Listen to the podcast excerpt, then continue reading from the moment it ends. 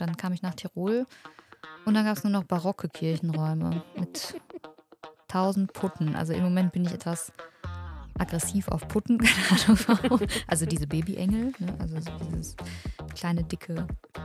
Und ob jetzt da gut mit mir war und ob das hier eine Vorstellung, dass du am Strand spazieren gehst und die Fußspuren neben dir, jeder kennt dieses Bild. Ich habe auch mal zurückgeschaut, das seien nur meine gewesen, aber irgendwie, irgendwie habe ich echt das Gefühl gehabt, ja, ich bin, ich bin da. Es gibt echt keinen größeren Gegensatz. Ich war beim christlichen Woodstock und du warst beim Ballermann in Italien.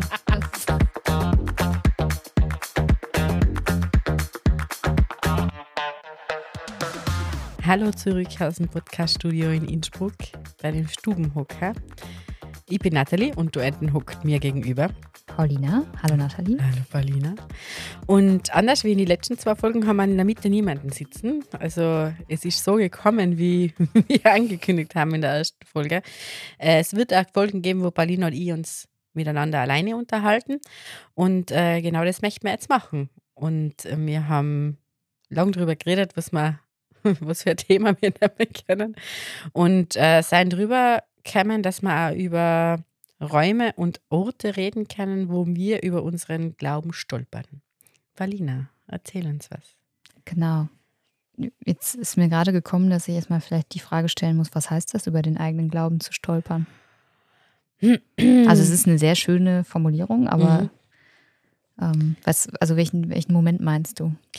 Ähm, ich im Blick oder im Gefühl, wenn ich äh, diese Formulierung hernehme über den Glauben stolpern, dass es äh, passiert, innerhalb und außerhalb von Kirchenräumen äh, konfrontiert zu werden mit, mit äh, seinen eigenen Glauben oder mit seinen Glaubenssätzen oder mit seinem Gottesbild. Mhm.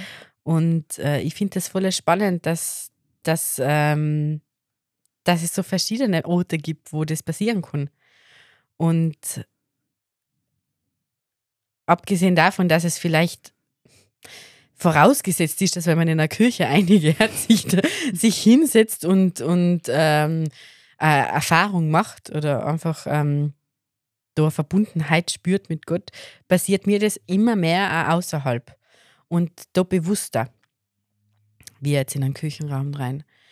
Und nichtsdestotrotz ist es aber recht spannend, in die Kirchen einzugehen und sich einzuhocken und sich einfach berieseln zu lassen. Und in unserem Vorgespräch hast du angesprochen, dass es, dass, dass es ja verschiedene Arten von Kirchenräumen gibt, mhm. die, was, die was man kennt. Und ich finde das voll spannend, weil komme da immer an die Grenze, weil man ja das, was man selber kennt oder selber als gegeben nimmt, also in unsere barocken Kirchen, die meisten, was wir kennen, sind barocke Kirchen in Tirol, ähm, als gegeben hernimmt. Und wenn man dann woanders hinkommt, dann meistens äh, verwundert ist oder sich ja einfach, ja, einfach wirklich wundert. Also, das ist Kirche, okay, passt, so ich das noch nie gesehen. Gut, die Frage habe ich mir nicht gestellt, weil ich schon auch barocke Kirchenräume kannte, also wusste, dass es sie gibt, als ich hergekommen bin. Ähm, aber das, was du meinst und das, also wo ich tatsächlich immer, auch immer wieder über Teile meines Glaubens stolpere, ähm, oder sie mir fremd werden, ähm, vielleicht eher so, ist eben diese Grunderfahrung, dass meine Heimatkirche, ähm, in der ich ja, fast 18 Jahre, 17 Jahre sehr aktiv war, ähm, ein Kirchenbau aus dem Nationalsozialismus ist. Grundsteinlegung war 1938 und es ist eine Sandsteinkirche, die sehr, sehr schlicht ist, also ohne irgendwelche Gemälde oder Skulpturen oder Heilige an den Wänden oder Putten an den Decken oder keine Farben, also einfach nur schlicht Sandstein, Holzbänke und ein überdimensional großes und viele Menschen überforderndes Kreuz mit einem sehr realen Jesus, ähm, der da oben hängt. Ähm, und es gibt Nägeln. im Übrigen mit Nägeln mit natürlich, Nägeln. die Nägel sind riesig, aber es ist halt auch aus Sandstein und dementsprechend nicht farbig. Ähm, Jetzt wollte ich gerade sagen, es gibt keine Mariendarstellung in der Kirche, aber das stimmt nicht. Es gibt, jetzt ist es mir wieder eingefallen, links und rechts ähm, neben dem Altarraum sind zwei ähm, Aus, Aushöhlungen quasi. In der einen steht der Bruder Konrad, ähm, äh, der in Altötting ähm, gelebt und gewirkt hat, weil es eine St. Konrad-Kirche ist. Mhm. Genau. Und ähm, rechts steht eine Marienfigur, aber auch ganz schlicht und zurückhaltend. Ähm, mit Jesus auf dem Arm, glaube ich. Genau, und ansonsten ist halt in dieser Kirche gar nichts. Mhm. Und ähm, also natürlich gibt es einen Altar und das, was dazugehört. Ja, aber, ja, nichts, aber nichts, was ablenkt. Genau, nichts, was ablenkt, nichts, was ausschmückt. So. Mhm. Und das, da bin ich groß geworden. Und so sind ganz viele Kirchen bei uns in der Umgebung zu Hause. Ähm, auch der Dom ist sehr, der ist jetzt renoviert worden ähm, und hat jetzt ein bisschen Farbe bekommen. Sie haben alte äh, Farbtinkturen wieder aufgewertet quasi. Ähm, und es gibt auch ein großes Altar, einen großen Hochaltar, der am hinteren Ende des Domes steht. Aber ansonsten ist auch der aus Sandstein groß, hoch, hell, schlicht ähm, insgesamt mit einer riesigen Paulus, äh, nicht Paulus, ähm, Christophorus-Figur im Eingang, die so einen Baumstamm als Holzstab hat. Also die Dimension kann man sich ungefähr vorstellen.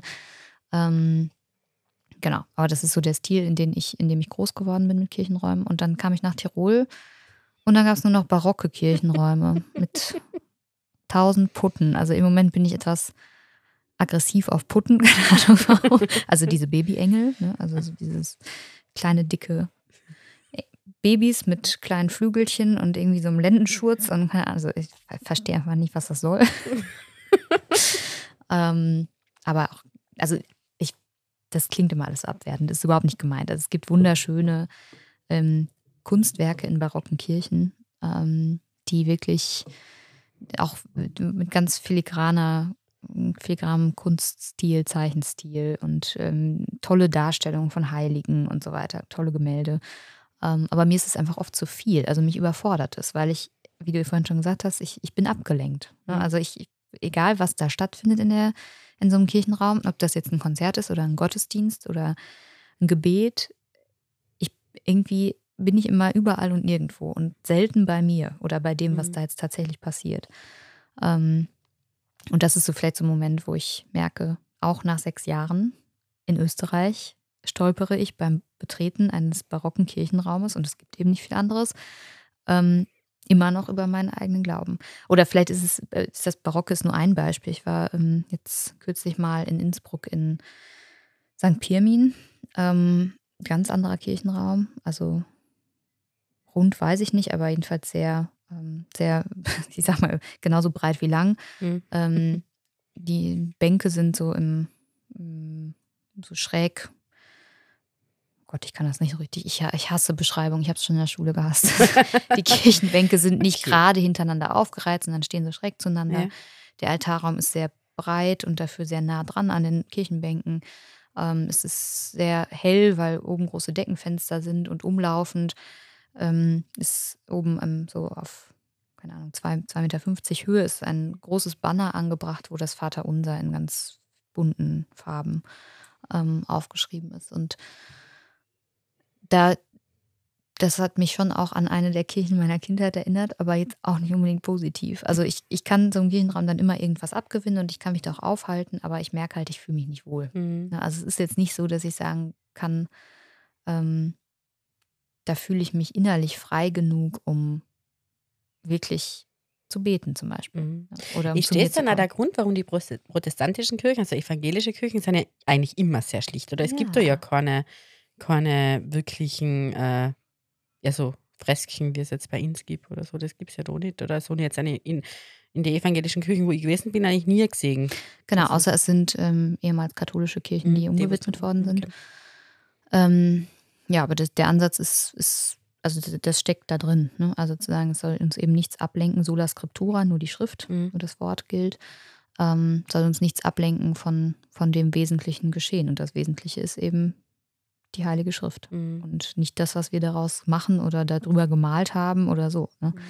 Ähm, und es richtet sich natürlich auch in der Extremform gegen den, also mit der Reformation gegen den Prunk, ja. der einfach im, im Barock ja also das, abgesehen davon, dass das alles schön ist, ist es halt auch einfach sauteuer, auch in der Erhaltung. Ne? Das muss man mal ehrlich sagen. Also, ja, immer wenn man sich drum denkt, wenn das gemacht worden ist. Oder? Also die Faszination mhm. für mich ist dann immer, wenn ich in so alte barocke Kirchen einige, wenn das gemacht worden ist und wer das gemalt hat. Und äh, da kann ich ganz was Nettes sagen, weil wir haben äh, bei uns äh, in Schmierenrhein die kalte Herberge. Das ist so mhm. eine kleine ähm, Wallfahrtskirche, eine Marienerscheinungskirche. Und ähm, das, die ist renoviert worden und vor ein paar Jahren gemalt waren und der Maler, der was die gemalt hat, der hat da bei uns immer Mittag, Mittag gegessen und das war immer sehr interessant, mit ihm zu sprechen über, über, über das, was er schon alles gemacht hat. Und der hat dort restauriert halt relativ viel barocke Kirchen. Und er sagt halt auch immer diese Kunstwerke, was da oben sein, es ist also jedes, jedes Fresko für sich ist eigentlich eigenes Kunstwerk mhm. und man verliert, man kann sich echt verlieren rein und der hat zum Beispiel, also der Künstler, der was damals die Kirche gemalt hat, der hat oben ähm, eine Prozession gemalt eine Prozession hin zu der Kirche. Und wir sind dann echt in, in einem Mittagsgespräch trau, äh, also wir haben uns einig fallen lassen in die Frage, wenn der Künstler die Kirche da oben nochmal hingemalt hat, ist dann in der Kirche auf der Decke wieder dieses Kunstwerk. Und das, also es ist ja echt, also so viel zum Thema, man kann sich extrem gut ablenken lassen in einer barocken gemalten Kirche in Österreich. Und äh, ja, es ist aber echt interessant, weil, weil es ist mir oft schon gegangen im Gottesdienst so, dass ich angeschweift bin und, und, und einfach auch geschaut habe und, und, jetzt vielleicht Gott nicht die Putten gezählt habe, aber manchmal sind Kühe drauf oder wenn es im ländlichen Raum ist, werden halt so Erntedankdarstellungen gezeichnet mhm. und manchmal ist irgendwas gezeichnet, wo man einfach nicht denkt, warum haben sie das jetzt so hingezeichnet, keine Ahnung warum und äh, oft dann auch so Hüllendarstellungen, also ober, oberhalb von unserem Chor in, in, in, in Schmirn rein, da ist, ist die Hülle gezeichnet, also von wegen äh, abstrakte Kunst in, mhm. in, in, in Kirche hat keinen Platz. Ja, die hat es damals schon gegeben, sehr abstrakt gemalt. Ähm, ja, aber es stimmt schon, man lässt sich da anlenken. Ähm, ich bin aber echt der Meinung, dass die Liturgie, die was wir da leben in der katholischen Kirche in Tirol, ist erlaubt, weil man kann ja relativ schnell wieder einsteigen, wenn man wieder zulässt. Ja, sie erlaubt es, aber ist das nicht eigentlich traurig? Ja, eigentlich schon. Also halt, das heißt ja, du bist so wenig beteiligt an dem Ganzen, ja. dass es gar keine Aufmerksamkeit eigentlich erfordert, sondern du kannst halt, und das, das ist ja, irgendwo ist es auch, es ist wichtig, weil es so ritualisiert ist und man, die meisten von uns es so ähm, verinnerlicht haben, dass wir eben, ja, dass man getrost die ganze Zeit an was anderes denken kann. Also es ist so, so in Fleisch und Blut übergegangen, mhm. was wir da tun. Das ist nicht, ähm, es fällt einem nicht schwer. Und es gibt in bestimmten Situationen natürlich auch Halt. Ne? Also gerade wenn ich jetzt an eine Beerdigung denke, die ja. vielleicht schwierig ist für mich, ähm, dann gibt mir das halt, dass ich genau weiß, jetzt stehe ich auf, jetzt mache ich ein Kreuzzeichen, jetzt setze ich mich wieder hin, jetzt bete ich das mit und so. Ähm, aber es bedeutet in anderen Situationen, ich es kommt überhaupt nicht auf mich an. Ne? Mhm. Also ich, ich tra trage überhaupt nichts dazu bei, dass dieser Gottesdienst gelingt, stattfindet, dass da überhaupt irgendwas passiert, sondern ich mache halt einfach nur mit und es ist letztlich egal. Der, und das ist ja irgendwie auch etwas, was ähm, jetzt in der überspitzten Form, finde ich, schon dramatisch ist. Der Priester könnte die Messe genauso gut alleine feiern ohne Volk. Nee, das geht ne? ja nicht, kirchenrechtlich gesehen. Aber während Corona ging das dann plötzlich schon. Ne? Ja, stimmt, ja. Ähm, aber das, ja, also das ist so, finde ich, also bei mir löst das irgendwie eine, ja, eine, eine Enge aus. Mhm. So dass ich denke, das, das darf eigentlich nicht sein. Also die, dieses, man ist da, aber es macht eigentlich gar keinen Unterschied, ob ich da bin mhm. oder nicht. Das ist, ähm, also und jetzt nicht aus Ego-Gründen. Es geht mir nicht darum, dass ich gerne ein Teil dieser, also da was zu beitragen wollen würde, sondern einfach grundsätzlich die Frage, ähm, wie unsere Liturgie gestaltet ist. Ja.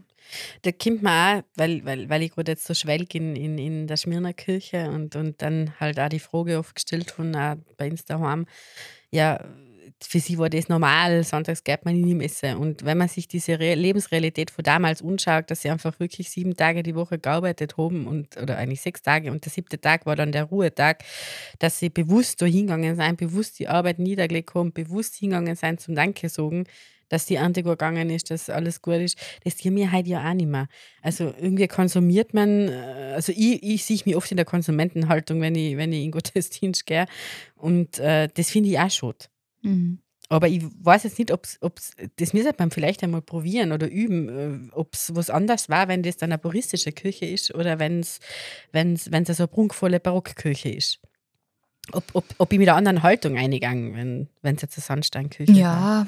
Und da ist, ähm, also das, das, ist eine Frage des Raums, kann ich mir schon vorstellen, aber vielleicht auch eine Frage der Vorbereitung. Mhm. Ähm, ich weiß gar nicht, ob du das warst oder ob ich da mit irgendjemand anders mal drüber gesprochen habe. Irgendwer hat mir mal erzählt, er geht bewusst oft, wenn er zur Kirche geht, den zu Fuß, den Weg. Also eben nicht mit dem Fahrrad oder mit dem Auto, so mhm. dieses, ah ja, jetzt gehe ich auch noch schnell eine Stunde zur Kirche und dann geht danach geht's weiter, sondern halt zu sagen, ich zu Fuß brauche ich eine halbe Stunde und die brauche ich hin und die brauche ich zurück und in der die, ich nutze die Zeit, um mich vorzubereiten innerlich. Ne? Und um zu sagen, ich gehe da jetzt wirklich hin und nicht einfach nur erledige ich auch noch eben mhm. schnell. So. Wir haben nicht darüber geredet, aber ich tue das lustigerweise auch. Also wenn, wenn, wenn, wenn ich sonntags in die Küche gehe und, und äh, meistens natürlich auch verbunden, weil ich im Chor singe. Nachher nehme ich mir bewusst die halbe Stunde davor und gehe zu Fuß hin, weil erstens bin ich munterer, zweitens singe ich mhm. leichter und drittens ist aber echt so eine gewisse Vorbereitung auch was jetzt und, und ich, ich mag einfach jetzt auch Zeit mit Gott haben. Oder auch, wir besuchen ja mittwochs in der Spitalskirche die Messe das ist äh, zwar ein rausgeri rausgerissen sein aus dem Alltag, aus dem Arbeitsalltag, aber echt eine bewusste Entscheidung, ich gehe jetzt da hin und, und, und äh, das hat eine ganz andere Dimension, mhm. wenn, man, wenn man das bewusst tut. Da bin ich auch bei dir. Das, ja. ist, das, das stimmt. Aber nochmal zurück zum Kirchenraum, weil wir haben hier in St. Michael oben die Kapelle. Mhm. Und die war am Anfang, und ich meine, das ist ja so nackert. Gell? Und da hängen, es sind ja drei oder zwei, da sind eigentlich drei Kunstdarstellungen rein. Also einmal der Heilige Geist, einmal äh, äh, also diese Heilige Geistvorstellung mit der Feder, die mhm. was da ah, ja, genau. Und äh, das, das, das äh, dann hinten, hinterm Altar ist ja das große Kreuz mit der 001 mhm. und, und auf der anderen Seite ist es Maria, Mariendarstellung. Und ich weiß noch, wo ich da das erste Mal rein war und ich das absolut nicht frage, was ist das oder was soll jetzt das? Und das hat echt, das, wir waren ja im theologischen Kurs in St. Michael gehabt, das hat jetzt, glaube ich, echt ein paar, ein paar Monate gedauert, bis ich mir mal überhaupt auseinandergesetzt habe damit. Und wir haben da sonntags, na, Sonntag haben wir immer Messe gefeiert, aber am Samstag haben wir immer in der Früh Morgenlob gemacht mhm. und das hat man dann unterschiedlich vorbereitet. Und einmal war ich drin und ich meine dann echt das, das, das, dieses, dieses, dieses Kreuzbild, was da dahinter ist, umgeschaut und eine Bildbetrachtung gemacht mit, mit meinen Mitstudierenden. Und das war so spannend, weil dieses 001, also diese erste Sekunde mhm. nach Jesu Sterben, was, was, was ist da, gell? was löst das in dir aus? Also ich finde schon, dass, dass ähm, das Barocke ist so historisch. Aber sie, die Moderne, die hat schon auch was. Also mhm. das ganz Moderne, die, da kann ich mich auch verlieren. Aber ist halt dann auch wieder weg von dem, was dann passiert. Also es ist ein Unterschied, ob ich mir jetzt in einer Kapelle einhocke, wo ich allein bin und, und mich einfach einlasse auf, auf irgendwas, was ich sehe, oder ob ich ja, aber genau dahinter, also hinter dem, was du jetzt erzählt hast, steckt ja eine ähm, eigentlich eine spannende Dynamik. Also du, du, hast einen relativ leeren Kirchenraum und dann so eine Intervention eigentlich. Ne? Also mhm. das Kreuz und das 001, erste Sekunde nach Jesu Tod, das ist ja eine Intervention, die genau dazu anregen soll. Und ähm, das heißt, der Raum regt dazu an, ihn zu füllen mit meinem eigenen Leben, mit meinen eigenen Erfahrungen, mit dem, was ich mitbringe. Ähm, und gleichzeitig lehrt er vielleicht auch in mir einiges.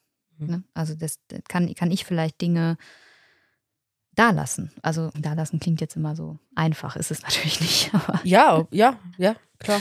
Ähm, gedanklich ablegen. Genau, gedanklich ablegen. Und das heißt, so dieses, und, und das, das ist was, was mir in barocken Kirchenräumen nie gelingt. Also es ist eher so, dass ich da reinkomme und dann eben überfordert bin und noch mehr auflade. Ne? Also irgendwie noch mehr so Jetzt bin ich natürlich auch sehr empfindlich, was diese Dinge angeht, also sehr empfindsam. So. Ähm, aber mehr mit rausnehme, als ich mit reingebracht habe. Und das ist für mich eigentlich nicht die Funktion, was auch immer dann in der Kirche stattfindet. Ne, aber ja, das Lustige war nachher, wo man die Bild, äh, wo man das Betrachtung da gemacht hat, es ist in die, also es ist ganz viele gar nicht aufgefallen, dass dort 001 ja, steht. Ja. Und äh, erst durch das, dass man, dass ihm angeregt hat, sich damit auseinanderzusetzen und da versucht hat, zu erklären, was ich in dem Bild sehe, mhm. äh, das, halt, also das hast du richtig gesehen, bum, bum, bum, da ist ein Lichter aufgegangen. Jeder hat da was anderes hingelegt. Also das stimmt, also da gebe ich da vollkommen recht. Das ist, wenn's, wenn's, wenn der Kirchenraum einfacher gestaltet ist, bietet er einfach wirklich mehr Platz. Mhm. Als wir, wenn er überladen ist. Mir zum Beispiel in Schmieren, jetzt muss ich wieder aus Schmieren reden, ist halt meine Heimatkirche. Okay. Wir, haben, wir haben da ähm, einen heiligen Felix reinliegen, also mhm. Gebeine. Mhm. Und die Kinder sind auch immer ganz ding, na, na, na, das ist schier, oder? Wieso legt man denn da eine Leiche ein? Also, also eine, eine Mumie im Prinzip ein, oder? Und ich habe das auch nicht verstanden, warum man das getan hat. Aber sie ist halt da. Und man arbeitet damit, was da ist. Und ähm, ja, aber es ist echt spannend, was, was, was das ausmacht, weil die Kinder dann auch abgelenkt sind. Mhm. Sie schauen sich das an und es ist interessiert. Und das, ich glaube, ich weiß nicht, warum Barock in der Barockzeit das einfach so, so gemacht worden ist, warum man das getan hat. Das weiß ich nicht. Mir sollte man einmal nachrecherchieren, warum. warum sie den Prunk noch ausgetrogen haben. Ja, zur Ehre Gottes. Zur Ehre Gottes. Also das alles ist zur Ehre Gottes. alles zur Ehre Gottes. Ja, und schon auch ein bisschen ähm, Selbstdarstellung, meiner Meinung. ja, Selbstdarstellung und äh, also so diese, wenn man jetzt mal von den Putten absieht und dem Stuck, dann ähm, gerade Gemälde hatten ja auch oft die Funktion, was zu übersetzen. Ne? Also was in eine biblische Geschichte ins Bild zu bringen, die eben in der Messe nur auf Latein vorkommt und dementsprechend gar nicht verstanden werden konnte. Ne? Oder den Menschen es näher zu bringen. Ähm, also Mariendarstellungen zum Beispiel, die ja sehr unterschiedlich ausfallen.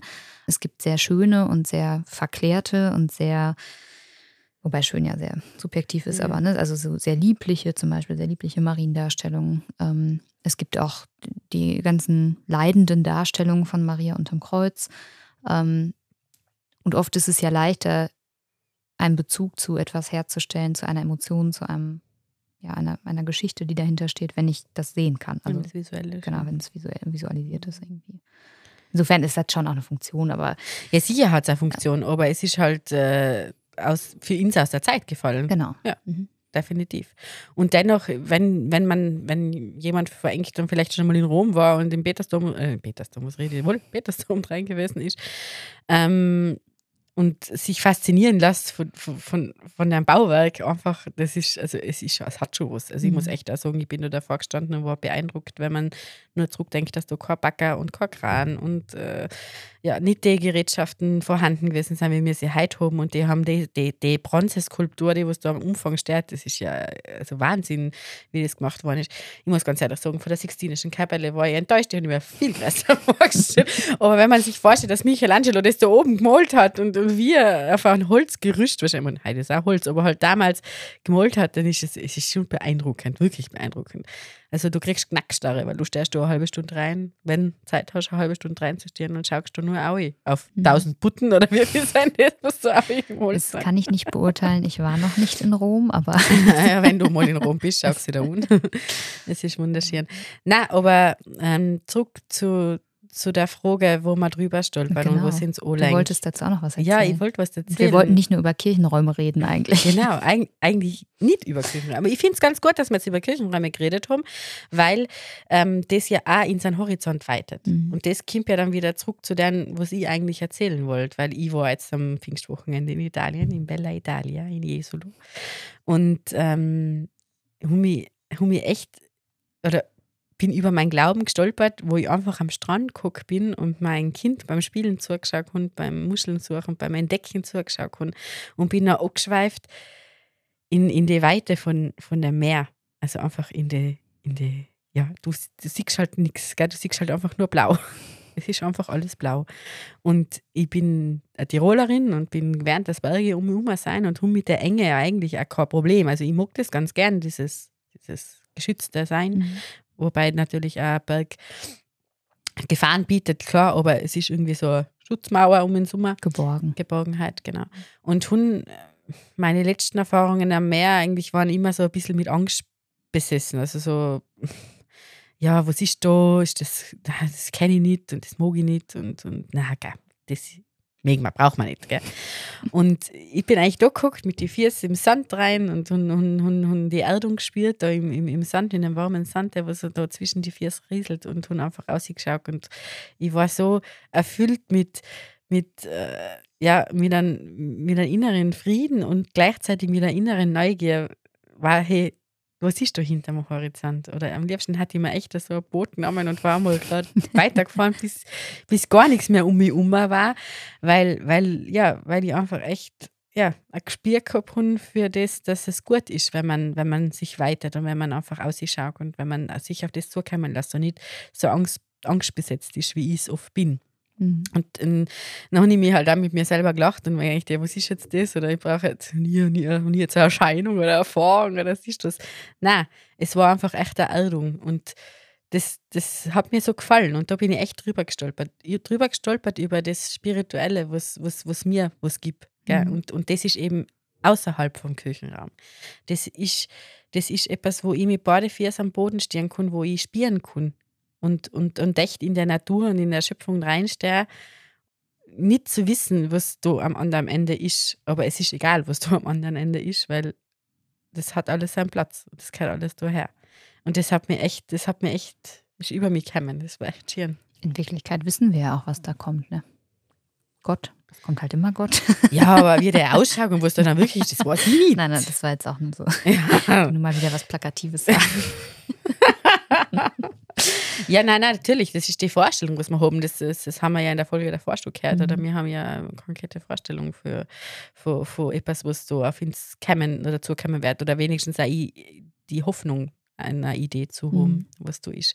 Und echt leben wir im Hier und Jetzt.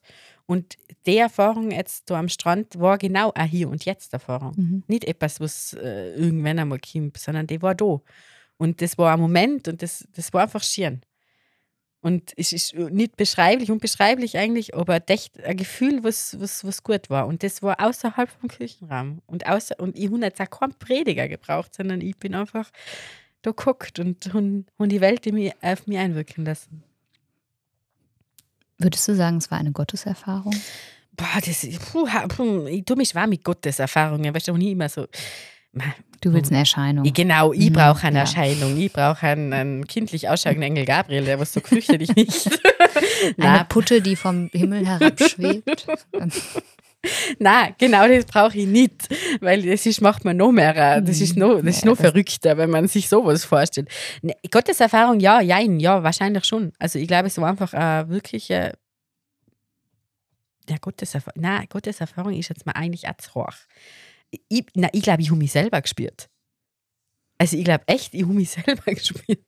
Mir als Mensch, mir als, mhm. mir als die Person, wie Gott mich gemacht hat. Nicht, nicht jetzt etwas anderes, sondern einfach mich selber. Ich habe den Sand zwischen meine Füße gespürt. Ich hab, das, das, das ist einfach echt, das, das, ja, ich war da. Mhm. Und ob jetzt da Gott mit mir war und ob das hier eine Vorstellung, dass du am Strand spazieren gehst und die Fußspuren neben dir, jeder kennt dieses Bild. Ich habe auch mal zurückgeschaut, es seien nur meine gewesen, aber irgendwie, irgendwie habe ich echt das Gefühl gehabt, ja, ich bin, ich bin da, nicht allein, ich war ja nicht allein, aber, aber halt, ja, na Gotteserfahrung was ist denn eine Gotteserfahrung? Was war denn für dich eine Gotteserfahrung? Ähm, also ich, eigentlich das, was du jetzt gesagt hast, so ein Moment absoluter Präsenz. Ne? Also so das, weil ich finde, es ist ein Geschenk. Es ist ein Geschenk, ganz da sein zu können. Ähm, und es ist auch ein Geschenk, sich selber zu spüren und dann auch noch denken zu können, jetzt bin ich gerade so, wie Gott mich gewollt hat. Mhm. Also, weil das heißt ja, dass ich mich in dem Moment annehmen kann. Ne? Mhm. Also das dass ich vielleicht auch sagen kann, es ist, ich bin gut, wie ich bin. Ähm, es ist gut, dass ich hier bin. Es ist gut, dass ich jetzt hier bin. Ähm, und auch das, was jetzt gerade um mich herum passiert, ist vielleicht in zwei Minuten fängt das Kind an zu weinen und dann ist wieder alles schwierig. Ne? So, ja. Also ist jetzt äh, imaginiert so, aber, ähm, aber jetzt für diesen Moment ist es gut. Ja, und das ist, und das ist echt und, etwas, was man, was das, das, äh, ich, habe das immer gesucht, gell? aber mhm. immer in so Absolutheit und in einer Beständigkeit. Und in, das darf nicht auch hören. Also, wenn du so einen Moment hast, dann muss das für immer sein. Also, es ist nur gut, wenn es dann für immer mhm. ist, so mhm. quasi. Mhm. Und das ist nicht. Das, das sind diese kleinen Momente im Leben, da wo du das spürst. Und nennen wir es jetzt Gotteserfahrung, wo du eine Erfahrung mit Gott hast. Ähm, das sind aber echt immer nur Momentaufnahmen. Ja, sind's, aber ich glaube, dass es eine Frage der Aufmerksamkeit ist. Und das ist, also, weil du, du warst jetzt, du warst im Urlaub am Wochenende, mhm. ich war im Urlaub, nicht wirklich im Urlaub, aber ich war halt auch nicht da und woanders und genau, ich war weg. Ähm, und es gibt einen Grund dafür, dass wir die, diese Dinge nicht in unserem, ständig in unserem Alltag erfahren. Also ich glaube schon, dass wir sie erfahren, aber wir haben keine Aufmerksamkeit dafür. Ne, und das ist vielleicht auch mit ein Grund, warum es gerade für kirchliche Mitarbeitende schwer ist, Gottes Erfahrung in Kirchenräumen zu machen, weil es unsere alltäglichen Räume sind, weil es unsere Arbeitsräume sind, weil wir da ähm, ja nicht aufmerksam, nicht achtsam, nicht bewusst uns aufhalten, sondern eben zum Arbeiten da reingehen. Oder jetzt auch, wenn wir mittwochs mittags in die Spitalskirche zum Gottesdienst gehen, dann ist das irgendwie eingebettet in, wir hasseln runter vom, von der Riedgasse ne, und hinterher hasseln wir schnell zum, zum Mittagessen und dann geht es wieder weiter und so. Also das ist irgendwie, ja, da fehlt einfach die Aufmerksamkeit für. Und das ist, das ist im Urlaub, speziell im Urlaub, aber auch wenn ich überhaupt aus meinem Alltagssetting rausgerissen bin, ist es anders. Da, stimmt, ja. da reicht es auch manchmal, keine Ahnung, wenn ich sonntags wandern gehe und dann stehe ich halt irgendwo da am Achselkopfboden und schaue auf Innsbruck und denke mir, pff, wow, du bist hier irgendwie, also wie, wie bist du hier eigentlich gelandet? Und du bist hier aber gelandet. Ne, so. So, und das sind dann, das sind Momente, die, ja, das ist eine andere ähm, Achtsamkeit auch einfach da. Und ich glaube aber, das habe ich jetzt auch eben schon gesagt, aber dass es da ganz viele Momente gäbe in unserem Leben, wo wir das, also wo dieses Gefühl dafür, ich bin da, es ist gut, dass ich da bin, es fühlt sich irgendwie richtig an, jetzt hier zu sein und Gott ist auch da. So, das gibt es häufiger, glaube ich, als man das wahrnimmt. So. Ja. Es geht sicher unter im Alltagstrott und mhm. in, in, einfach in, in, in seinen täglichen Routinen vergisst man auf das manchmal. Da bin ich auch bei dir, das stimmt sicher. Und, und eben, wenn man komplett ausgerissen wäre aus, sein, aus seinem täglichen Tun, dann hat man einfach eine ganz andere Aufmerksamkeit, das passt schon. Aber glaubst du, es war wichtig, dass gerade mir im kirchlichen Dienst wieder solche Erfahrungen auch im Kirchenraum machen? Ach, dafür müsste ich ja daran glauben, dass Kirchenräume wichtig sind. ja, okay, es ist ja mal eine primäre Prägung. Ähm, ich glaube andersrum, wenn wir Kirchenräume wiederbeleben wollen würden, dann müssten wir ähm, selber die Erfahrung, also diese Erfahrung, Art von Erfahrung wieder in Kirchenräumen machen können, um sie anderen auch zu ermöglichen. Mhm. Aber ja, es ist halt, also daran hängt ja ganz viel an der Frage. Daran hängt das Gottesbild, daran hängt ein Kirchenbild. Ne? Also was ist Kirche überhaupt für mich und inwiefern hängt mein Grundverständnis von Kirche mit den Räumen zusammen? Ähm, ist das notwendig oder kann ich nicht genauso gut oder sogar vielleicht be besser beten, wenn ich unter einem Baum sitze? So. Mhm. Ähm, ja, und dann ist auch die andere Frage, wofür ist das wichtig? Also warum, warum sollen kirchliche Mitarbeitende da irgendwie naja, wir repräsentieren, naja, das nicht, aber wir repräsentieren ja Kirche und äh, auch wenn es jetzt vielleicht für manche kirchliche Mitarbeiter schwierig ist, im Kirchenraum die Erfahrung zu machen, gehe ich schon davon aus, dass es genug Menschen gibt, die wo es im Kirchenraum solche Erfahrungen durchaus, durchaus machen können. Also, dass es. Ja, äh, also deswegen, das, ja. in, der, in, die Richtung glaube ich schon, ja. ähm, um die Räume so zu öffnen, dass andere Menschen, dass es anderen Menschen, die das brauchen, möglich ist, solche Erfahrungen zu machen. Ähm, ich würde für mich als kirchliche Mitarbeiterin sagen, ich repräsentiere nicht ein Gebäude, sondern ja. ich repräsentiere eine Haltung christliche Lebenshaltung und eine Form von Gemeinschaft. So und ähm, aber das für mich sind die Gebäude abgesehen von diesem, also dem, was ich vorhin erläutert habe mit Heimat und anderen Räumen und so weiter und Gewohnheiten und Glaubenssätzen, die aufbrechen, ähm, sind die Räume einfach nicht wichtig. Also schon, also ich, ich finde ja wichtig, wichtig, um Erfahrung zu machen, sicher nicht.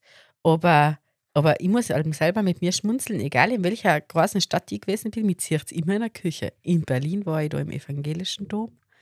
In, in, in Rom habe ich mir auch alles Mögliche umgeschaut. In Paris war ich bei Notre Dame und Sacré-Cœur. Das das, also das, in, in London bin ich auch, St. James Cathedral gewesen. Echt, oder? Ja. Ja, mich interessieren die Räume irgendwie nicht. Mit sich so echt hin und, und das ist immer sehr interessant. Also gut, in, in London, das war dann ganz spannend, wenn, wenn du bei den Krieger, äh, bei den Denkmal da vorbeigehst oder wenn du schaust. Aber was zieht dich daran an? Ich weiß es nicht. Ich weiß, ich müsste die, ich müsste die echt miteinander setzen. Keine Ahnung. Die, vielleicht ist auch, das ist jetzt echt ein blöder Vergleich, aber McDonalds ist überall auf der Welt gleich. Also wenn du in Österreich in einem McDonalds gehst mhm. und in, in England in einem McDonalds gehst, dann kriegst du gleich Chicken Nuggets. Ein spannender Vergleich, kein ja. blöder. und äh, vielleicht, vielleicht ist das so, ja, das kenne ich. Ich weiß, was eine Kirche ist. Ich weiß, was eine Kirche sein soll. Schau mal ins Un. Ich weiß es nicht, keine Ahnung. Das heißt, du gehst dann aber nicht da rein, um zu beten. Na, zum Beispiel. Nein. Also das, also das, das stimmt. Also es ist für mich, nein, ist eher, Muse also eher Museum, also mhm. eher, eher Kultur und Museum. Also zum Beten, zum wirklich Beten, gehe ich auch, aber lustigerweise nach in kleine Kapellen.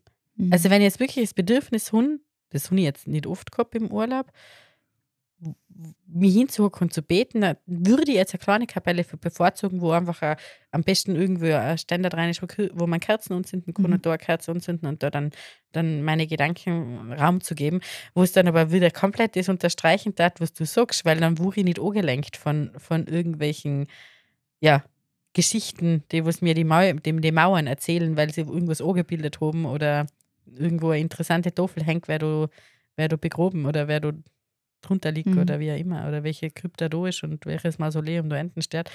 Ähm, stimmt. Das ist, ja. das ist echt voll interessant. Weil ich habe jetzt gerade gedacht, als du gesagt hast, in Berlin warst du da im evangelischen Dom. Ich war da noch nie drin. Und ich fahre seit über 20 Jahren sehr regelmäßig nach Berlin, weil mein Vater da lebt, oder? Aber sehr, sehr empfehlenswert. Da war man nämlich drei, da war er der Messe. Das hat mir, das, das war protestantischer Gottesdienst mhm. und, und äh, das, das war schön. Also das, Seppi hat noch mit mir da, da bleiben, weil man das, weil ich, ich, ich habe jetzt nicht mitgefeiert, aber halt, ich wollte einfach Mäuschen spielen, wie, wie das so abgeht da in Berlin. Das war spannend. Wir ja, gut, das habe ich natürlich ja. in Berlin in anderen Kirchen ja. ähm, gehabt, dadurch, dass meine Familie da lebt. Aber das, äh, ja. Und jetzt habe ich gerade gedacht, es gibt im, also für mich gibt es schon auch andere Kirchenräume, die interessant sind. Ähm, Sagrada Familia zum Beispiel in Barcelona. Ne? War ja rein, ja. Ähm, jetzt gar nicht, also natürlich auch unter dem Gaudi- und äh, Kunstaspekt irgendwie. Ähm, aber das ist dann schon wieder eine ja, vielleicht hat das was mit Moderne zu tun. Ähm, also mit der Frage, wie, ähm, wie wird die Herrlichkeit Gottes heute ausgedrückt? Ne, also was, was für Bilder haben wir heute für, für Gott und für Gottes Wirken und so weiter denn, und was sind die Gedanken dahinter? Also ich glaube, dass mein Problem ist, mich interessieren eigentlich immer die Menschen hinter den Gebäuden und ähm, ja, zu barocken Aber zu Menschen habe ich Familie einfach keinen Bezug. Ja, ich eine interessante Geschichte. Ich bin in Barcelona gewesen äh, vor, boah, das ist ewig her, also ganz lang vor, vor der ich überhaupt mich kirchlich äh, engagiert oder interessiert habe.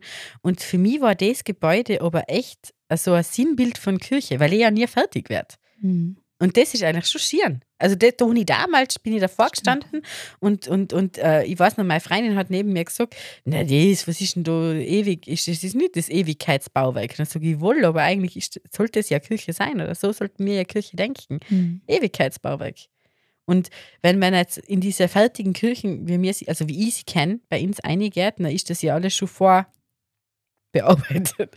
Du musst jetzt ja keiner mehr drum bauen. Ja, und es ist halt abgeschlossen vor 200, 300, genau. 400 Jahren, oder? Genau. Das ist so. Hm. Und als die Kirche, diese Kirche fertig war, das Gebäude, aber auch die dieses ähm, Konstrukt Kirche fertig war, das ist so weit weg von mir und so lange her. Und mit diesen Menschen, die damals gelebt haben, habe ich überhaupt nichts zu tun. Und äh, die Gesellschaft hat sich weiterentwickelt und so. Vielleicht steckt das damit drin.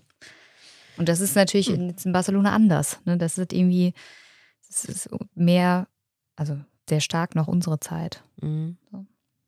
War ein Projekt, soll man einfach eine Kirche bauen.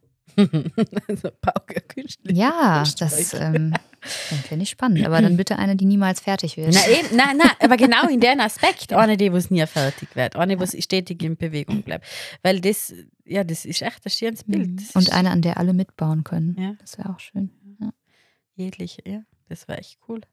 Lass wir uns mal im Hinterkopf. Mhm. Wir haben ja die die, wir hätten ja die, wir sind ja reiche Küche in Tirol, wir hätten ja die Möglichkeit.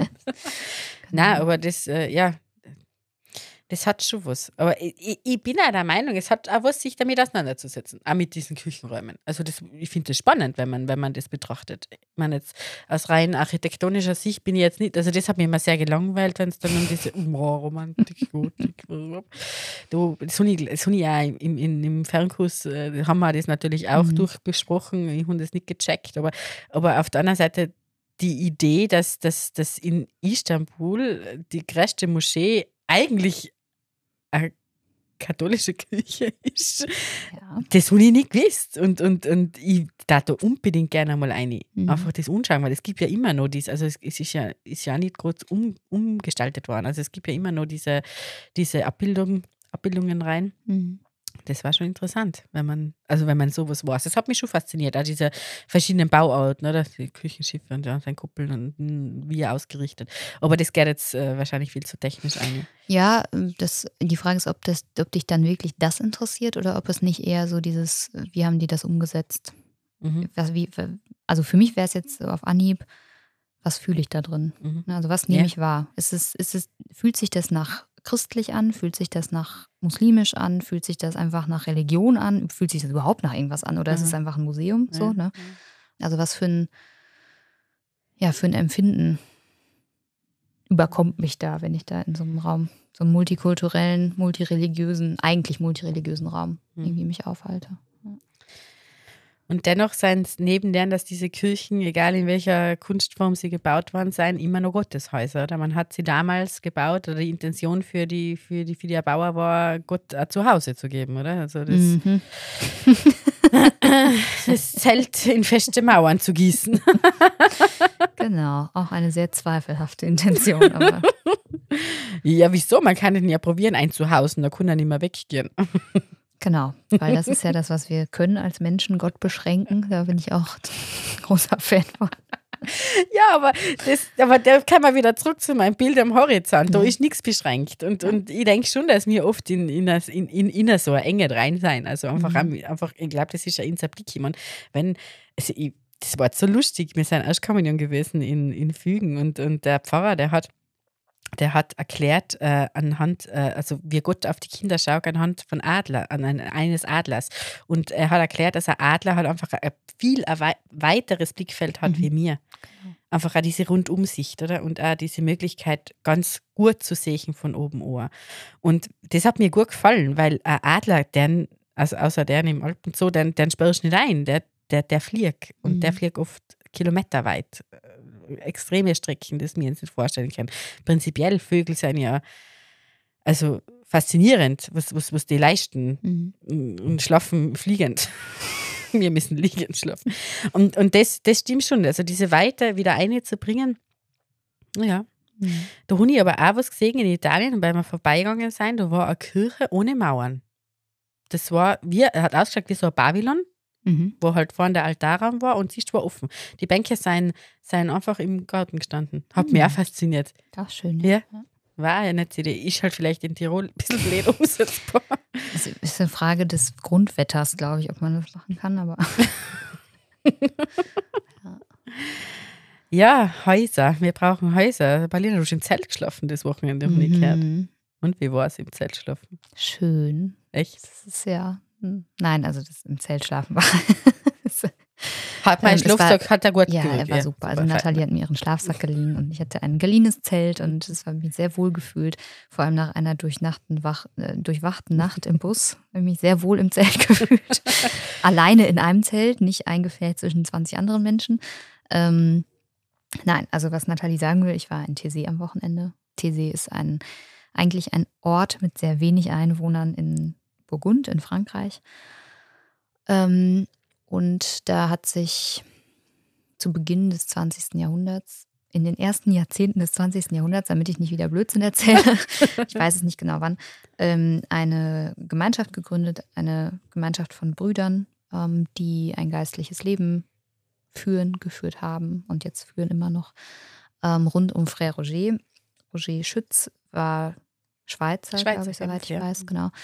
Ähm, und der hat eben während des Studiums, während des Theologiestudiums sich mit sechs, sieben anderen Kommilitonen regelmäßig getroffen zum Beten und zum Essen ähm, und hat dann eben nach dem Studium oder noch während des Studiums ähm, ja nach einem Ort gesucht, wo sie, wo, wo diese Form von Lebensgemeinschaft ähm, sie quasi konsolidieren können, also wo sie sich niederlassen können und das weiterhin leben können Mhm.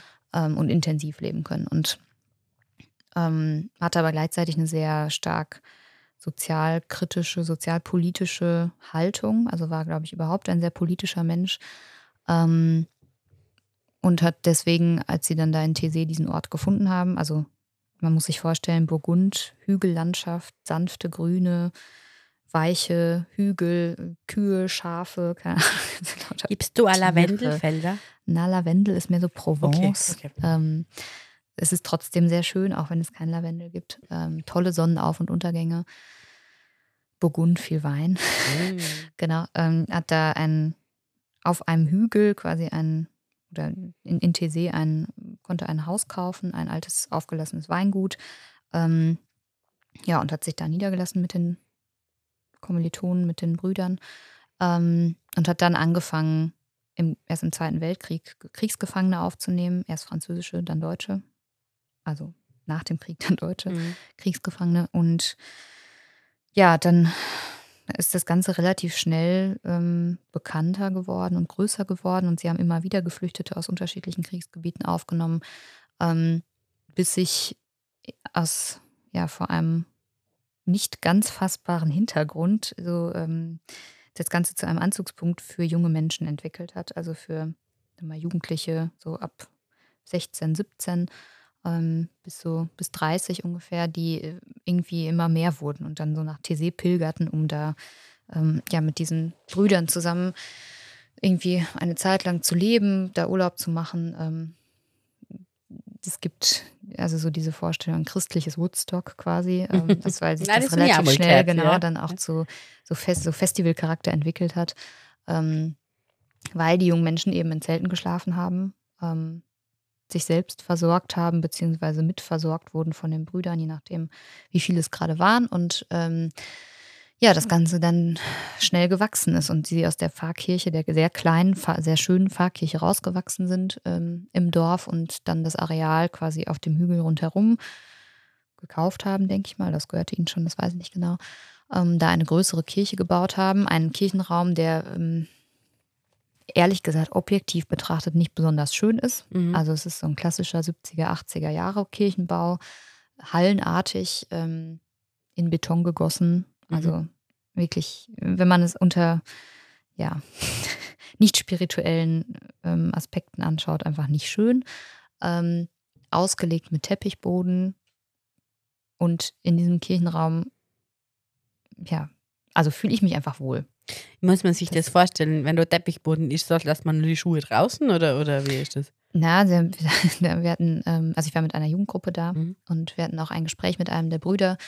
Da war, wurde diese Frage auch gestellt, also weil es ist so, du kommst rein und setzt dich hin und dann ziehen die meisten ihre Schuhe aus. Mhm. So, weil einfach alle sitzen auf dem Boden, es gibt keine Kirchenbänke, auch die Brüder sitzen in der Mitte auf dem Boden. Ähm, und du sitzt auch eigentlich während der ganzen während des ganzen Gebetes. Es gibt drei Gebetszeiten am Tag, morgens, mittags, abends. An dem nehmen fast alle teil. Also es ist, um das jetzt zu ergänzen, ist es auch heute noch so, dass da viele mhm. junge Menschen hinkommen. Also wir waren jetzt, ähm, über Pfingsten waren es ungefähr 1300, mhm. ähm, die da waren. Zu Hochzeiten sind es 4.000 bis 5.000 im Sommer gerade. Ähm, die haben so einen Wochenprogrammrhythmus, ähm, den man, den die meisten in Anspruch nehmen, also mit Gruppen oder einzeln. Und ähm, Jetzt habe ich deine Frage vergessen. ob man die Schuhe davor auszieht. Ach so, genau, ob man die, die Schuhe davor schon beantwortet. Richtig. Ähm, genau, und dann war irgendwie die Frage an Pater Bernard, war eben auch, ob man, was jetzt ist, wenn es regnet, weil letztes Jahr, als die gleiche Gruppe da war, da hat es äh, in der ersten Nacht so gehagelt, dass sie aus dem Zelt umziehen mussten in die Baracken. Also es gibt auch Baracken, in denen man schlafen kann. Ähm, und dann war die Frage, was man dann eben macht, wenn es regnet. Und da hat er gesagt, ja, bitte die Schuhe nicht vorne am Eingang stehen lassen, weil A, denken dann alle, man müsste die Schuhe ausziehen und man muss sie vor dem Eingang stehen lassen. Und B gibt es ein riesiges Chaos beim Rausgehen, weil alle ihre Schuhe wiederfinden müssen. Also wenn du dir jetzt vorstellst, irgendwie 4000 Menschen in dieser Kirche und jeder hat sein paar Schuhe ausgezogen und vor so einen Haufen geworfen. Ne? Ich kenne das nur ja. aus der Sauna und wenn du auch gleich genau. rein so eine Shirt, ja, da will ich wissen, wie das ja. ist, wenn das zehnmal so viel. Genau. Ja, und das ähm, ja, das äh, war am Wochenende für mich sehr, insgesamt sehr erdend, sehr erholsam. Also was du so gesagt hast mit den Füßen im Sand.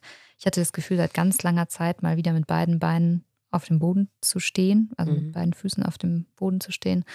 Ähm, und zwar sowohl einfach vor dem Hintergrund, was so in meinem Leben passiert ist in letzter Zeit, als auch auf spirituelle Weise.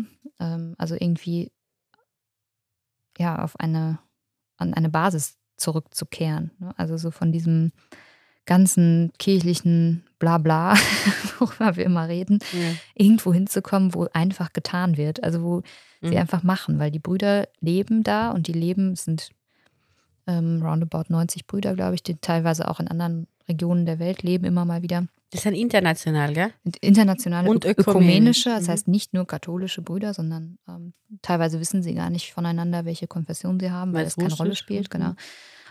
Und die leben da von dem, was sie selber produzieren. Also sie töpfern und haben einen Verlag. Ähm, und die Menschen, die da hinkommen, leben halt mit. Mhm. Ne? Und helfen aber auch mit. Also es gibt Putzdienste, es gibt Kochdienste, man muss abwaschen helfen, es ähm, gibt sogenannte ähm, Volunteers, also Freiwillige, die für einen längeren Zeitraum da bleiben, vier Wochen, drei Monate bis zu einem Jahr, ähm, die dann fixere Aufgaben und auch Verantwortung bekommen. Ähm, aber grundsätzlich wird das ganze Leben da von allen, die da sind, einfach getragen und mitgestaltet. Und Was war dein Dienst? Oder Enka-Dienst? ja, über Pfingsten ist es ein bisschen anders. Okay. Mhm. ähm, weil das eben, weil da kommen eben viele von freitags bis montags und dann ist das so rausgenommen aus diesem Wochenprogramm. Aber bei uns war es so, dass dann die 15- bis 17-Jährigen trotzdem helfen mussten. Wir konnten freiwillig, ich habe einmal abgewaschen. Ähm, aber die ähm, 15- bis 17-Jährigen haben auch, also sie haben noch nie Jugendliche mit so viel Freude und Freiwilligkeit putzen sehen, Klos putzen sehen, die wirklich nicht, es wirklich keine Freude ist, die zu putzen, glaube ich. ähm, weil es eben wie auf dem Zeltplatz ist. Ne? Also Mhm. viele Menschen teilen sich wenige Mhm. Toiletten und wenige sanitäre Anlagen. Ähm, genau, aber da helfen irgendwie eben alle mit und es ist total reduziert, auch das Essen.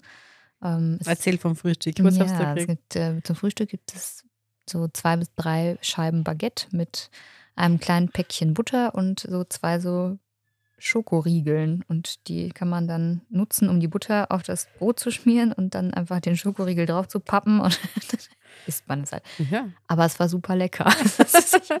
Gut, äh, wer es in Zukunft in die Riedkasse gibt, der kriegt das bei uns als Snack.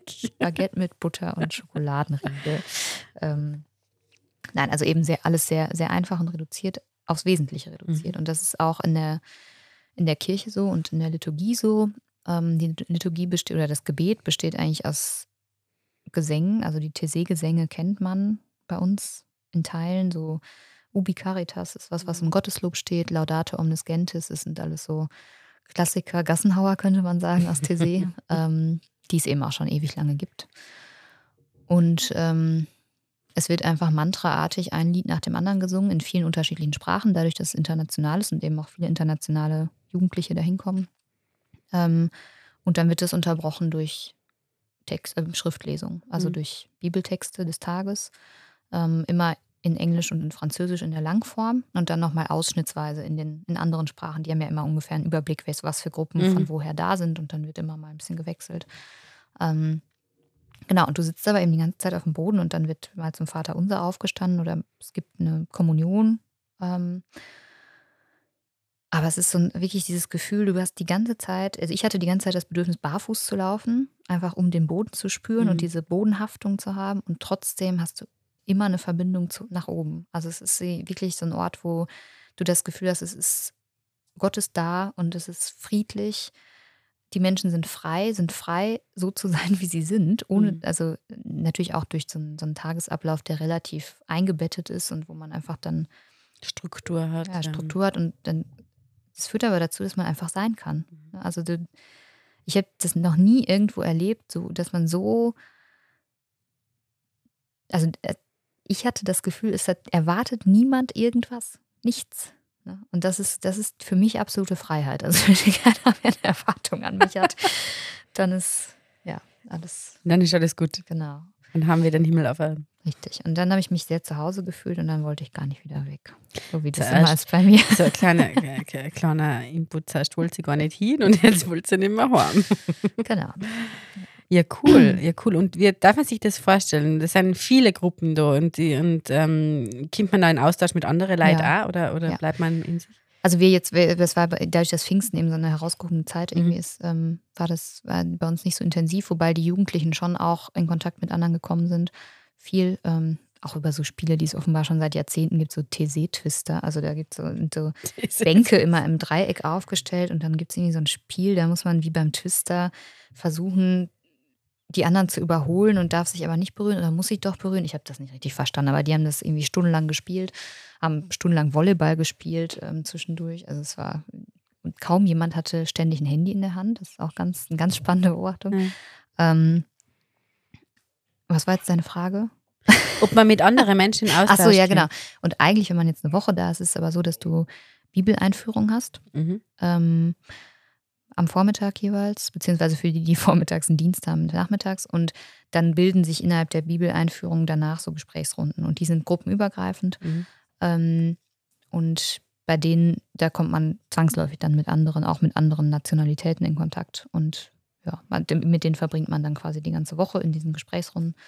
Ähm, ja, und dann auch ansonsten, weil das ist so, du, du, holst dir halt dein Essen und dann setzt du dich irgendwo dazu. Ne? Mhm. Das ist jetzt nicht, wenn du, wenn du da, nicht selber darauf fixiert bist, in deiner Gruppe zu bleiben, ja. geht das ganz schnell. Ja, ja wie überall, ist, ja. wenn, man wenn man sich öffnet.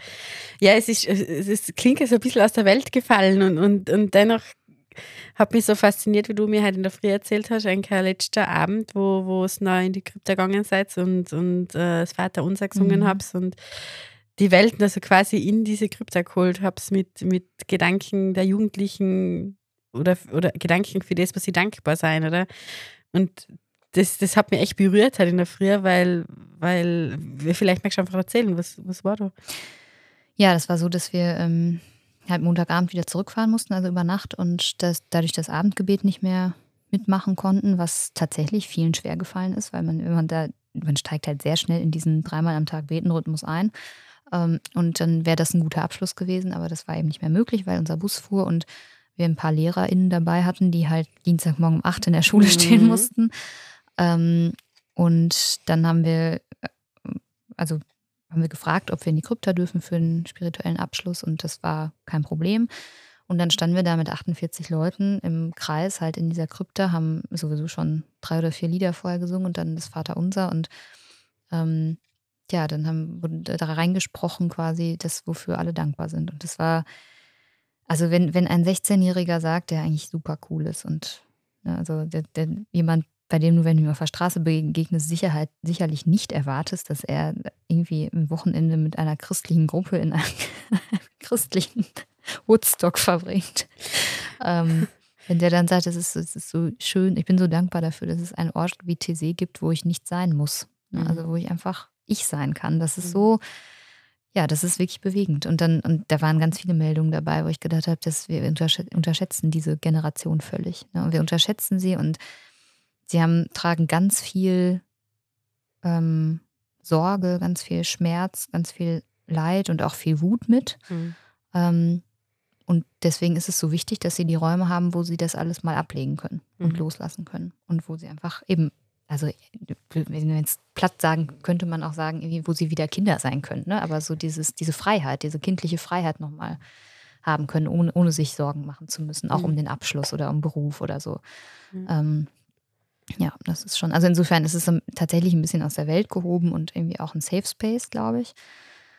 Ähm, aber es hat eben auch diese andere sozialpolitische Komponente. Und das ist das, was, glaube ich, von TC auch ausstrahlt in die Welt, weil dieser, diese, diese ökumenische Grundhaltung und der Friede, den man da spürt, den nimmt man mit. Also wenn man jetzt nicht ganz eisblockartig ist, dann macht das was mit einem. Und das ich meine, bei drei Tagen ist es jetzt immer so lala, ne? Kann ich halt erzählen, was ich will, aber. Das glaube ich gar nicht. Also ich glaube schon, dass du, wir haben davor über Momente geredet. Drei mhm. Tage ist ein brutal langer Moment. Also, ja, das stimmt. Und das ist wirklich ein Moment. Ja. also von daher kann das jetzt schon nachhaltig sein, so ist es nicht. Mhm. Stimmt, ja. ja. Eben, und das, also mein Eindruck war, es verändert was in einem mhm. und das auch nachhaltig. Ne? Also so das, wenn man da, da erlebt man meinem, meiner Meinung nach, wie Kirche sein kann. Also mhm. das ist für mich Kirche. Ne? Schon gemeinsam auch beten und singen und ähm, Liturgie feiern, aber eben einfach Leben teilen, also mhm. gemeinsam zu leben. Mhm. Und so, dass alle irgendwie involviert sind und alle sich beteiligen müssen und für die gesorgt ist, die nicht können oder nicht dürfen oder so. Ne? Also das, ja, das ist für mich christliches Leben mhm. und Kirche. Aber halt ja, man kann es nicht exportieren, da haben wir ja heute auch schon mal drüber gesprochen, dass es schwer ist, das ähm, eins zu eins zu übersetzen in, unsere, in unseren Kulturraum, weil letztlich ist Frankreich doch ein bisschen anders. anders ja. Mhm. mhm. Aber echt glaube ich schon, dass solche Erfahrungen und besonders Erfahrungen außerhalb deinem normalen Lebenssetting, also wenn jetzt Österreich hast, seit sechs Jahren zu deinem Leben gehört, ähm, was, die machen schon was. Mhm, also ich denke ich, ich denk mal, wenn, wenn man das nicht sieht oder wenn man nicht äh, keine Ahnung, einmal Erfahrung gemacht hat, in, in Mittelamerika wirkliche Armut zu sehen oder also, wenn du das nicht hast, dann kannst du meiner Meinung nach auch nicht definieren, was, was oder halt definieren, es ist immer so, ich will niemandem was überstülpen, aber man muss Erfahrungen machen, um was mitzunehmen, positiv wie negativ. Oder mhm. ohne den geht es nicht. Du, du, du brauchst einfach du brauchst einfach gewisse, gewisse Reibungspunkte im Leben und, und, und, und musst Sachen gesehen haben und musst Sachen mitgenommen haben, weil sonst kannst du dein Leben nicht auf die Reihe bringen. Wenn jemand nur bis zu den Grenzen des eigenen Landes lebt, äh, hat er auch nur die beschränkte Sicht auf die Dinge. Mhm. Und das glaube ich schon, dass es wichtig ist zu sehen. Ich meine, das haben wir halt bei Schwester Elisabeth auch gehört. Oder wenn ein Mensch äh, durch die Welt kimmt und, und äh, Erlebnisse macht, die, was aber auch, eigentlich gebrochen sind, immer nur Begegnungen mit anderen Menschen sein, mhm. nachher macht das was mit dir. Aber wie wenn ich mich permanent in meinen eigenen Trott umgib und äh, ja, mich verliere in, in eigentlich minimalen Sachen, die was aber für mich zum größten Problem wären, weil ich es nicht anders kenne, oder?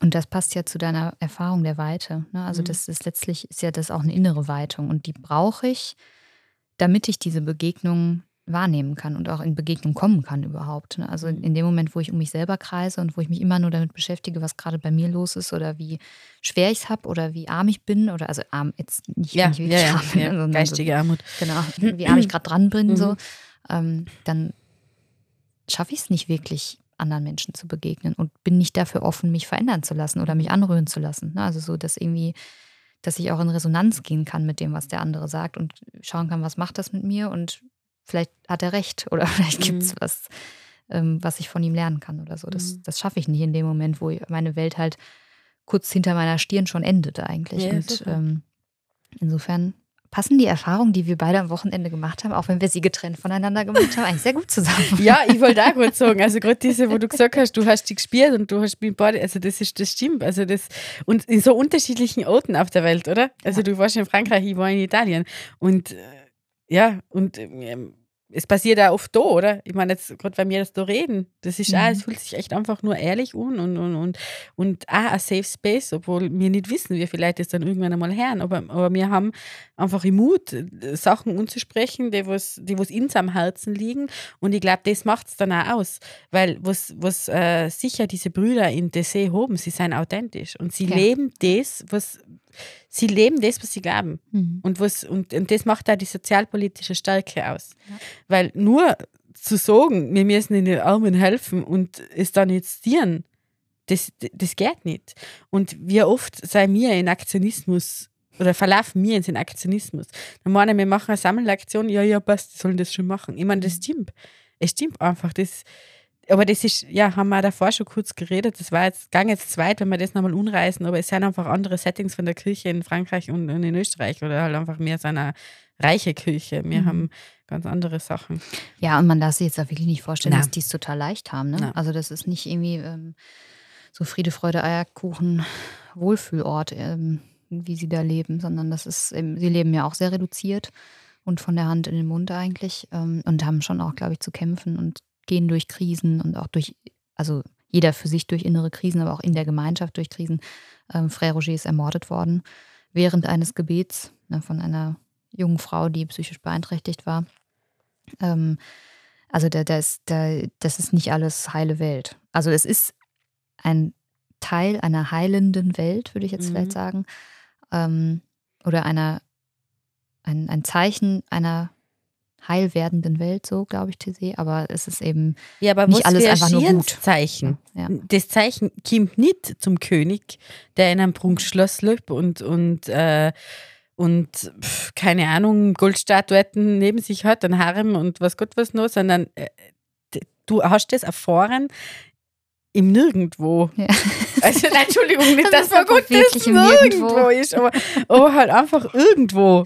Irgendwo ja. im Nirgendwo. Mhm. Und, und nicht, es ist keine Masche drum gehängt, so quasi, hallo, kommt herbei und, und, und äh, ja, ist alles auf dem roten Teppich vorbereitet, sondern ist, man erlebt es selber. Und das, das, das ist vielleicht auch etwas, was ihn zurückführt in unsere Kirchenräume. Vielleicht auch Erwartungshaltung. Wenn mhm. du eingehst in eine so barocke Kirche, die was eh schon so voll ist, mit so vielen Dingen, dass das, was du davor gesagt hast, hat mir voll gut gefallen. Du identifizierst dich nicht mit, mhm. mit, mit diesen Künstlern der damaligen Zeit oder auch vielleicht mit der Kirche der damaligen Zeit. Wir haben aber Erwartung. Also eine in uns hineingelegte Erwartungshaltung. Ja. Und ich glaube, dem sollte man sich mal anschauen. Also, was erwartet mir eigentlich von Kirche? Was mhm. erwartet mir von, von einem Gottesdienst? Oder ist es wirklich nur ein Abhacken einer To-Do-Liste am Samstag, Sonntag, dass ich dann noch in, keine Ahnung, in Frühschoppen gehen? Weiß ich nicht, oder wie auch immer. Ja, oder es ist eine Gewohnheit. Oder ne? Gewohnheit, Das ist ja genau. vielleicht oft gar nicht. Also, und das ist, ich will es auch gar nicht verurteilen. Na, Das ist, überhaupt Wenn nicht. es Menschen stützt. Überhaupt nicht, überhaupt nicht. Jeden das seine. Also das ist ja auch etwas, was, was man immer wieder unterstreichen muss. Es Mhm. gibt nicht richtig und nicht falsch. Es gibt es einfach nicht.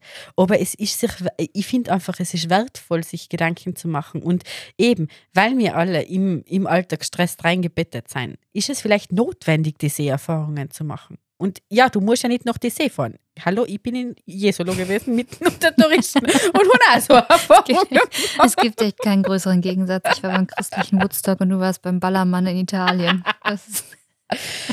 Aber Familienstrand. immerhin. Ah ja, schön. Ja, Berliner. Sollen wir unser Spiel noch spielen? Ja, aber mit einer Karte. Ja, ist eine Karte. Wir haben heute ja schon so lange geredet. Überstrapazieren. Nein, nein, nein. Okay. Wait a moment. Ich muss die Karten auspacken. Pack aus. Wir haben da ganz bunte Karten, gell? Überhaupt. Das ist rot, rosa, Ja, orange. wollte gerade schauen, es ist schon wieder alles durcheinander hier. Ja, das ist ja Das gut. nicht- Ja, ja, nur das nicht, du, so die gleiche Seite bei allem. Okay. Zieh was. Das ist Türkis. Du farbenblind. Wir haben Ihnen einmal gesagt, dass jeder Farben Ja. anders sieht. Aber es ist, es ist türkis, ja. Okay. Ich habe da vorne einen Daumenabdruck oben und der Frage, wer bin ich? Uh, das wäre eine Frage für den Anfang gewesen. Das würde der Welt fehlen, wenn es mich nicht gäbe. Wow. das wird eine eigene Folge. Gott, wie lange haben wir noch Zeit? Das würde der Welt fehlen, wenn es mich nicht gäbe. Ein Menschen, der brutal optimistisch ist. Ein Mensch unter vielen, aber einer, der brutal optimistisch, optimistisch ist. Schön. Mir würde noch ganz viel anderes einfallen, was der Welt fehlen würde, wenn es dich nicht gäbe. Aber das, lass es jetzt so stehen. Das heißt, man ja dann nicht, was warme ich denke. Dusche. Ich hocke mich noch da hin, wenn die Ding fertig ist, dann gut ist alles so. Genau. Okay, ich nehme eine auf den Punkt gebracht Karte. Oh, Das passt da zu dir. Die hatte ich schon mal. Aber es hat sich jetzt geändert. Glück. also, da ist keine Frage, da steht einfach nur Glück. Ja, so. Auf den Punkt gebracht. Glück. Soll ich jetzt sagen, was Glück für mich ist? Ja. Ähm,